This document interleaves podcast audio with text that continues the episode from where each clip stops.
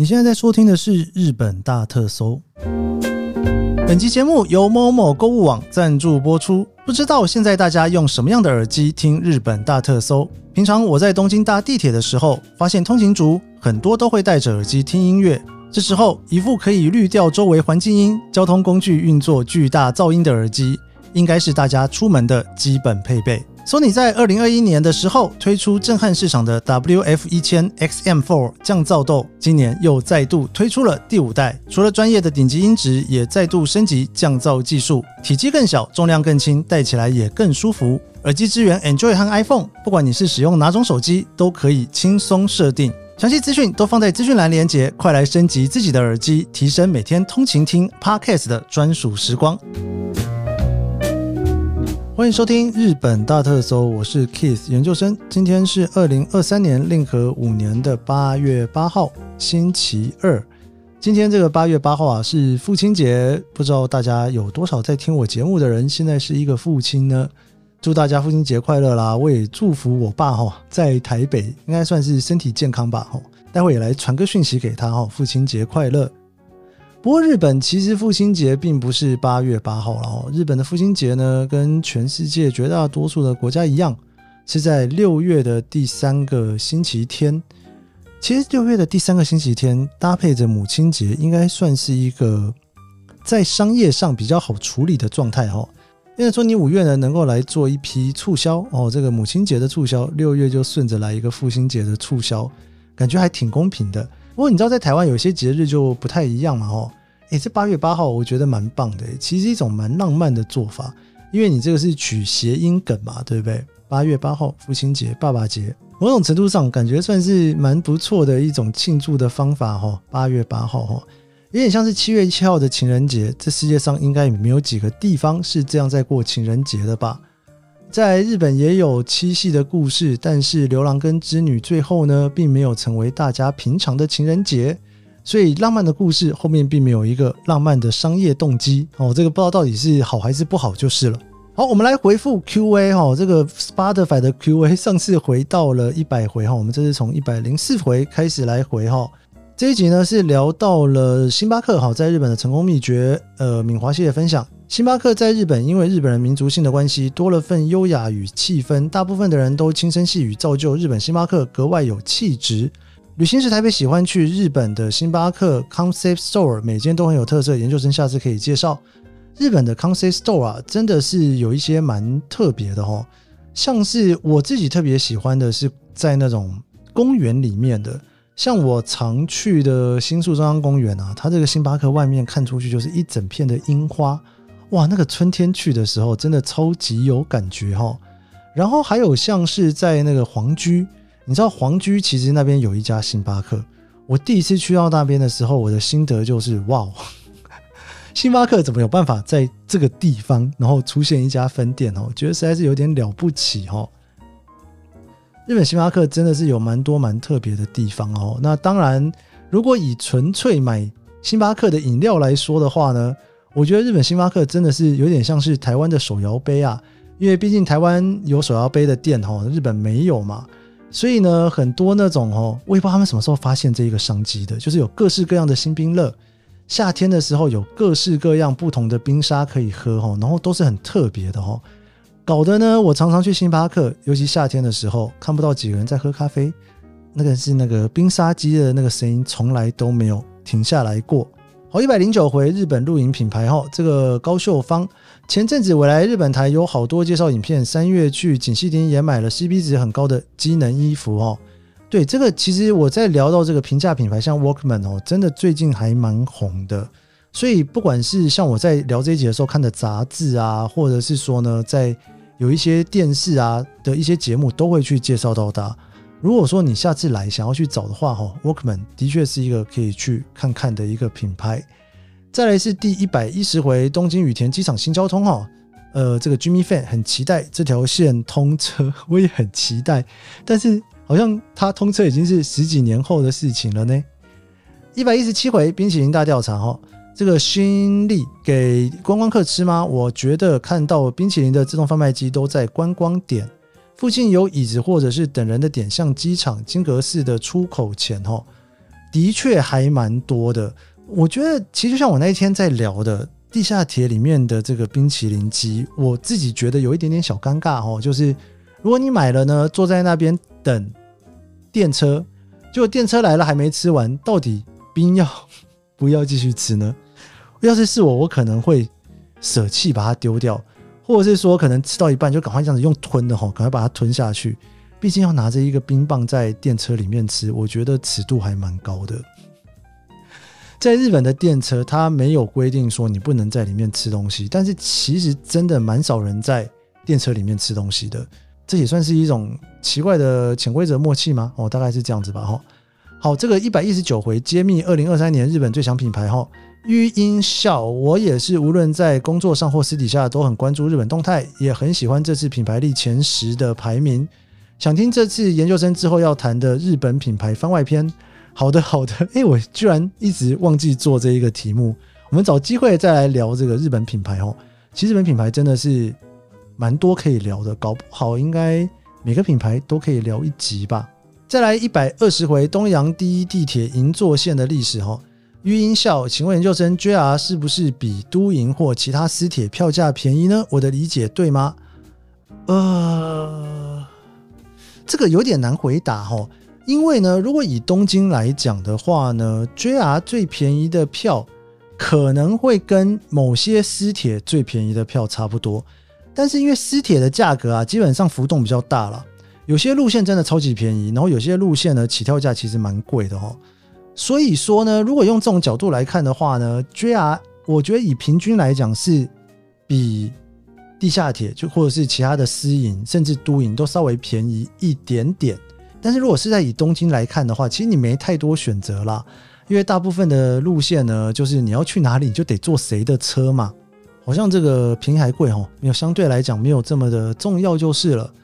但的确，我觉得以平均值来讲，可能是稍微便宜一点点了，但没有便宜太多就是了。以这种短距离来说，加油券哈，真的有味道。Jimmy Fan，大家银座线真的有闻到一种旧旧的气味。对，银座线的那个气味，不知道是眼中看出来的一种昭和的气味呢，还是鼻子也会跟着出现的气味呢？总之，那个味道我觉得是有的啦。哦，只是说那个气味到底是好还是坏，正面还负面，那就另外一回事啦。好的，一百二十三回哈，这个在聊男生喜欢吃面咖喱，女生喜欢吃肉食哈。身体讨论吃的，讨论爱情，通常都受欢迎。研究生下次讨论爱情看看吧。不过光吃的就可以讲很多很多了。对我其实之后有聊一集在讨论的，就是蛙化现象，很难得在聊这个日本人的爱情观哦。好，一百二十四回在聊这个日本的动漫，研究生的声音听起来算是平稳舒服，算是有辨识度的哦。要求更精益的话，可以参考专业广播 DJ 的阴阳顿挫哈。谢谢。其实这个题目是这样子的，我自己呢，因为之前有念过新闻嘛，所以算是这种大传领域啦，也有练习过这种比较属于正式的配音哈，或者是那种主播说话的声音。但是呢，因为我平常说话不会那样说话啦。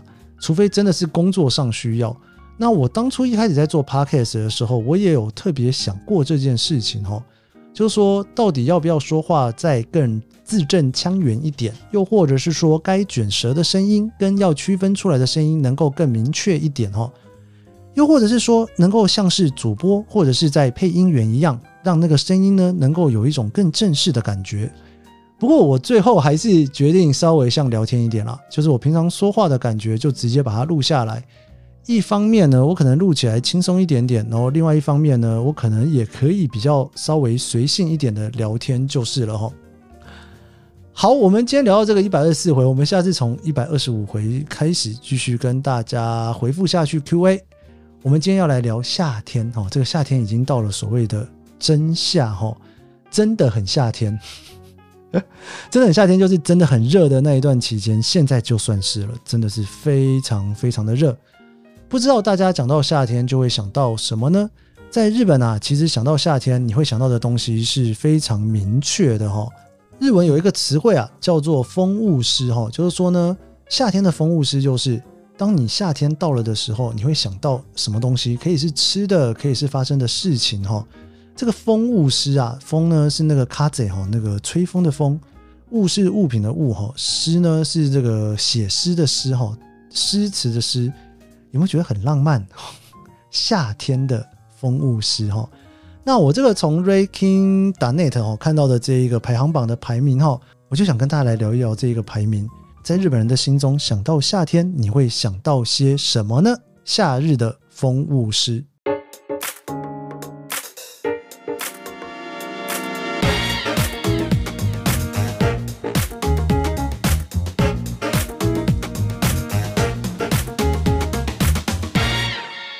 日本呢，因为非常的四季分明哦，所以春天你可能会想到的东西，像什么樱花啦、哦毕业典礼啦、入学式啦，哦，大概慢慢的都会在春天的这个季节被想出来。那秋天你可能会想到枫叶啊、银杏哦，那冬天就想到雪嘛，哦，夏天啊，其实是一个非常特别的日子，因为真的非常非常的热啊，真的是非常非常的热。这个热哈，真的是热到有的时候会生气的那种热度哈，所以呢，我就来看这一个日本人投票出来的前十名到底是什么。我们先从十一名开始看，因为呢，我想把一到十名稍微多说一点。我们先看看十一名到二十名有哪些。第十一名呢，其实是电风扇哈，哇，很热，当然要吹电风扇哈。十二名是向日葵，十三名呢是中华凉面，哇，这个中华凉面哈。其实，诶，应该算是日本凉面了。就这种凉拌面到日本就变成日本的这种面，诶，其实它，我觉得跟中华应该没有太多关系，就有点像是呢，你在台湾吃那个 Seven Eleven 的日式凉面，在日本就是叫做中华凉面，跟台湾的凉面一点关系都没有哦。又有点像是呢，在日本你会听到在讲那个台湾拉面哦。那在日本的台湾拉面呢，其实，在台湾算是名古屋拉面哦，这个名古屋发明的这个拉面哦，所以诶，不要对这个中华凉面太走心哦，这个不是真的跟中华没有什么关系，这个算是日本人发明的凉面。然后第十四名呢是蝉哦，这个春天的时候会听到这个蝉的声音哦，尤其越热的时候你越听得到。然后第十五名呢叫做细粒哈，细粒是夕阳的细，然后粒是站立的立。细粒呢，其实用台湾来讲，应该是西北雨啦，只有夏天才会下的这种倾盆大雨哈，忽然下下就消失了。我以前在九州住的时候，其实这种西北雨下的还蛮多的，反而在东京感觉稍微少了一点点哦。然后第十六名呢是全国高等学校野球选手权大会，这个就是甲子园了哈，大家俗称的哈。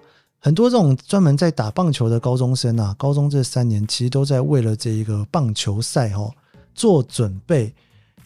然后不知道大家有没有看过那个以前的漫画啊，《好球双物语》H Two，哎，不知道听过的人是不是跟我年纪差不多？现在不知道大家看漫画要看哪一部野球的漫画？哇，那时候看的时候真的是有够感动啊！哈，就觉得说哇，那个时候打棒球，这其实非常非常的热血哦。每年到了夏天，大家都会不断的去讨论这件事情。再来第十七名是御医，第十八名是第十八名是这个彭勇哦，蹦欧多利，就是在这个中原时期偶蹦的时候会跳的舞。那最有名的当然就是德岛的阿波舞啊。刚好在上个礼拜啊的周末呢，中野区跟涩谷区都有这一个跳盆舞的大会，也算是魁违四年再次举办的一个大会。那下周就是中元节了哈，所以说呢，下个礼拜哦，大家真的是要小心塞车的一个季节哈。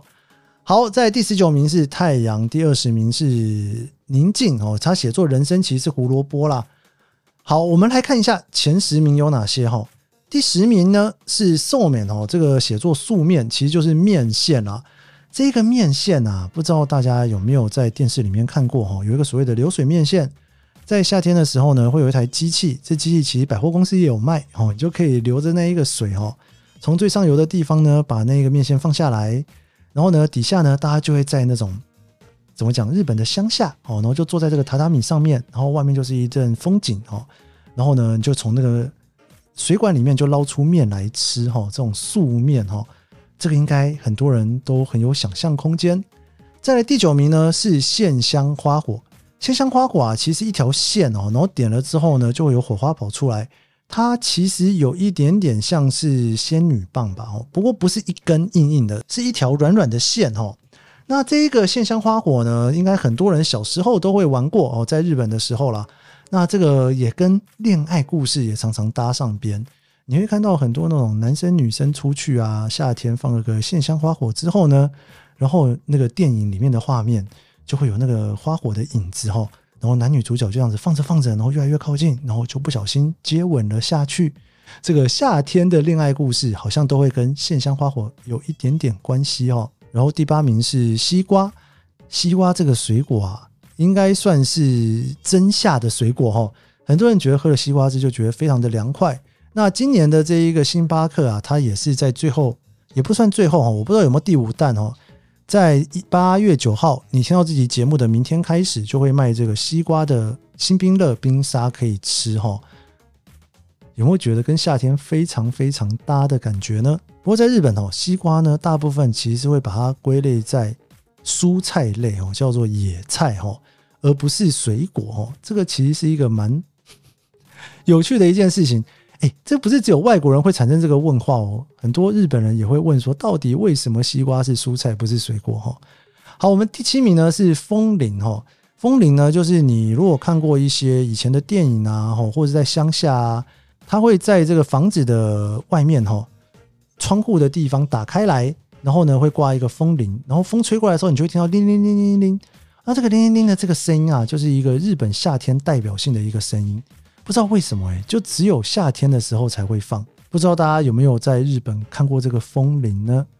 然后第六名呢是游泳池，哇，这个就不用说了哈，夏天很热，无论如何都要跳到游泳池里面去哈。第五名是夏日祭典，夏日祭典这件事情呢，几乎已经变成了日本专用的词汇哈。这个所谓的 Summer Festival，真的只有日本有哎。这个应该说各个地方可能都会有一些像音乐季啊，或是什么样的祭典哦。但是日本的这一个夏日祭典啊，就是穿上了浴衣啊、和服啊，然后大家呢去逛在一个有很多屋台的地方，然后吃吃东西。那当然呢，这也是很多恋爱故事的背景哦。你还记得那个你的名字里面其实也有这一个段故事，就是大家会去参加这个夏日祭典，然后有些会有一些抬神教的仪式在这里面。东北的这个三大祭典啊，其实也在上个礼拜哈，陆陆续续的都有了哈。不知道大家有没有去看这个夏日祭典？第四名呢是弹珠汽水，哇，这个弹珠汽水真的是一个还蛮梦幻的一个饮料哈。其实严格来讲，它不是日本人发明的啦，这个是英国人发明的。原因是因为你汽水啊，如果用传统的软木塞把它塞住的话，气可能会跑出来，所以他们就塞一个弹珠在那边，所以就变成了弹珠汽水哈。那这个弹珠汽水的味道呢？因为就很昭和啦，哦，所以如果你真的看到弹珠汽水里面的味道，可能是三四十年前之前那种配方，到现在都没有改变过的。前几个礼拜啊，爽冰有出这个特别款哈，这个弹珠汽水的口味哈，吃下去我觉得好像有一点点不太搭哦，感觉好像是两种不同的味道。其实台湾也有弹珠汽水，不知道大家喝到弹珠汽水的时候会不会想到夏天呢？第三名是大海。这个到了夏天的海的故事也是非常多，哎，不知道为什么，哎，是不是在日本夏天特别适合谈恋爱呢？哦，夏天的恋爱故事特别多哈，放暑假的时候又有海啊，又有烟火啊，然后呢，大家就会开始在这些地方开始恋爱了起来。有非常多的连续剧哈，恋爱电影都是在这样的背景之下所拍摄出来的哈。这个海呢，如果要去海边玩，如果你要去这个湘南海岸啊，或者江之岛的话哈，应该到九月都还可以去。冲绳的话，应该到十月吧。哦，九月底十月初，水都应该还是暖的，就是了哈。第二名是串冰哈，这个卡基锅里把一块冰拿起来爆哈，你也会看到有很多就是你可以买了在家里面自己做刨冰的。尤其天气越热，你就越想吃。哇，这个我自己如果去参加夏日祭典，可能会买一杯来吃，但在自己在家里面是没有爆过了。但我觉得蛮有趣的哈。那讲到这一个刨冰啊，我还是比较喜欢吃台湾的，尤其每一次到了那个高雄去吃那个四果冰啊，或者是那种加蜜饯哦，哇，我都觉得好好吃哦。那像在那个永康街的那个芒果冰，其实也是日本人来台湾一定会去吃的冰哦。日本的刨冰哦，其实就是呢一堆冰之后呢，上面加一些像草莓的色素啊、哈密瓜的色素啊，然后你不能说色素啦，应该说酱汁哦。我跟那个色素道歉，就你会加一些草莓的酱汁，然后哈密瓜的酱汁哈，然后加下去之后呢，就会有各个不同鲜艳的颜色，其实也蛮好吃的。但是就总觉得如果里面有一些真正的水果，应该有多好。但是因为日本水果实在是比台湾贵非常多哦，应该是这个原因吧，会不敷成本哦，所以在日本吃刨冰基本上里面是没有水果的。好的，不知不觉我们来到了第一名，大家应该猜得到是什么了吧？对的，它就是花火哈，哈娜比。这哈娜比其实就是烟火啦。